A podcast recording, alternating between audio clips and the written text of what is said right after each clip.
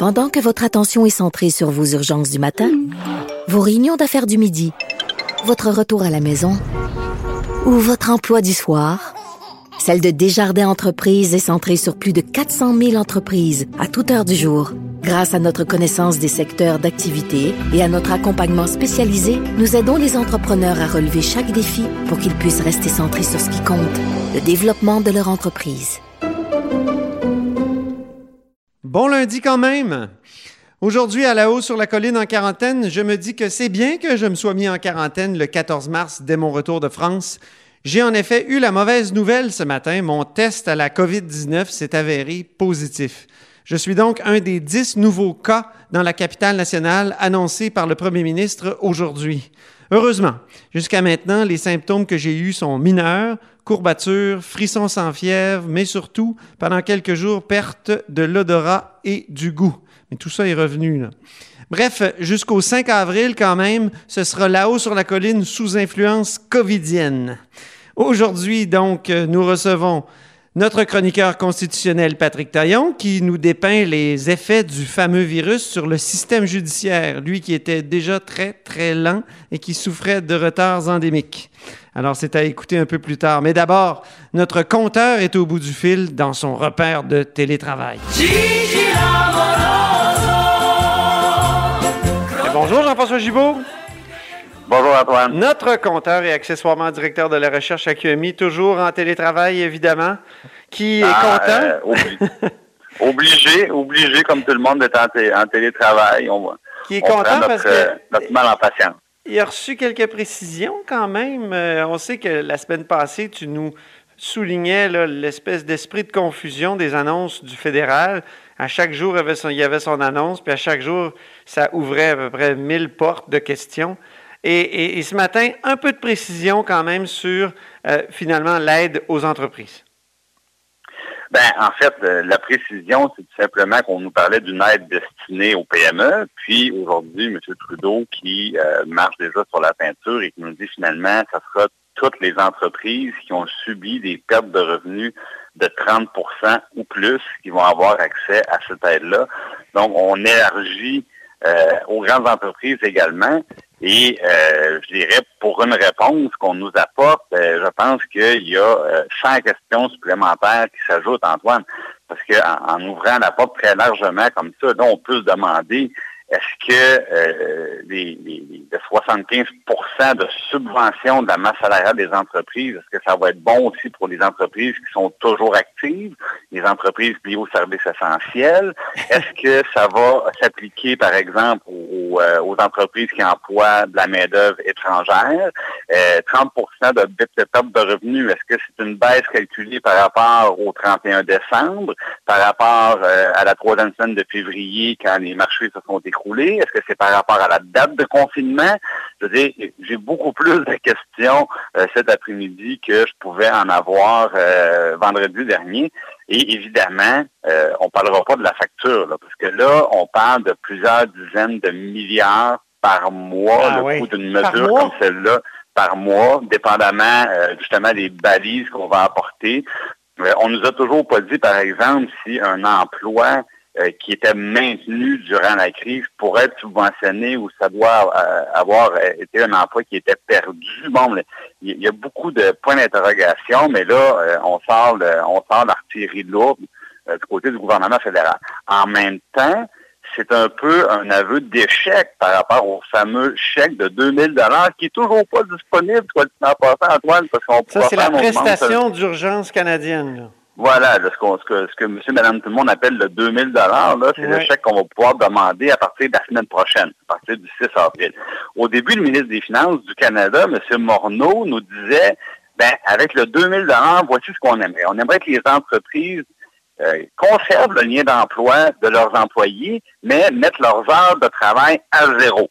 Alors, à ce moment-là, les gens pourraient aller chercher leur chèque de 2000 sans qu'il y ait, par exemple, le, le fameux 4% qui soit envoyé aux employés, donc sans qu'on soit obligé de carrément couper le lien juridique entre une entreprise et ses employés. Là, aujourd'hui, on dit, ben finalement, euh, on change de stratégie, on va payer le salaire des, euh, des, des employés des entreprises à la hauteur de 75% Alors, c'est ce qui fait le, changement de cap. Et là, il y a, y a un maximum, là, on peut parler d'un montant là, de de 847 dollars par semaine, qui est le maximum assurable dans le cadre du programme, mais euh, ça nous donne une facture qui est, gigantesque parce qu'essentiellement, le 847 dollars par semaine, c'est la moyenne euh, hebdomadaire du secteur privé. Euh, au Canada. Donc, c'est probablement ça qui, est leur calcul. Donc, c'est la nouvelle économique du jour. Là, c'est pour les entreprises, je pense qu'on pourrait difficilement en faire plus pour les inciter à garder euh, les personnes en emploi. Maintenant, euh, j'ose même pas penser à la grosseur du déficit fédéral à la fin de l'année 2020. Ça va être épouvantable, Jean-François. On dirait qu'ils ont perdu le contrôle. En tout cas, je ne sais pas si peut-être que ça se rattrape. Ils ont remis beaucoup de, dentifrice dans le tube depuis une semaine et demie, mais... Euh, oui, ben, il y a toujours cette impression-là d'improvisation, de, panique, de d'espèce de cha-cha-cha de la finance, c'est-à-dire on avance un pas, on recule de deux, on change de côté, puis on recommence. Alors ça devient hein, très difficile à suivre et euh, il faudrait qu'à un moment donné, on soit capable d'avoir un portrait plus stable euh, avec des, enjeux reliés à ça, des précisions. Parce que là, moi, je suis un chef d'entreprise demain matin. Comment je calcule mes affaires, où je fais ma demande, lesquels de mes employés vont être admissibles, euh, j'aurais bien de la misère à le déterminer pour le moment. Tu veux aussi souligner le fait qu'en Ontario, on ne semble pas nous donner les bons chiffres des gens qui sont infectés au COVID-19. Ben absolument. Et là, c'est euh, Radio-Canada euh, anglais qui sort cette, euh, cette nouvelle-là, c'est-à-dire qu'en Ontario, on avait des chiffres qui semblaient être plus favorables que ceux du Québec. Et ça fait plusieurs jours qu'on voit M. Legault et le docteur Arruda euh, peiner un peu à nous expliquer pourquoi la situation est pire au Québec euh, qu'en Ontario, même qu'ailleurs euh, au Canada. là, on constate que c'est pas parce qu'on donne un portrait qui est plus rose que la réalité est plus rose. Et ce que nous dit Radio-Canada, c'est qu'il y aurait 400 personnes aux soins intensifs en Ontario contaminées par le coronavirus. Alors ça, ça, ça vient faire exploser le bilan réel. Évidemment, si on a 400 personnes aux soins intensifs, ça, ça veut dire que les personnes infectées se comptent par milliers, ce qui est très, très loin de l'information qui est donnée officiellement par le gouvernement euh, de l'Ontario. Ceci dit, on s'en doutait.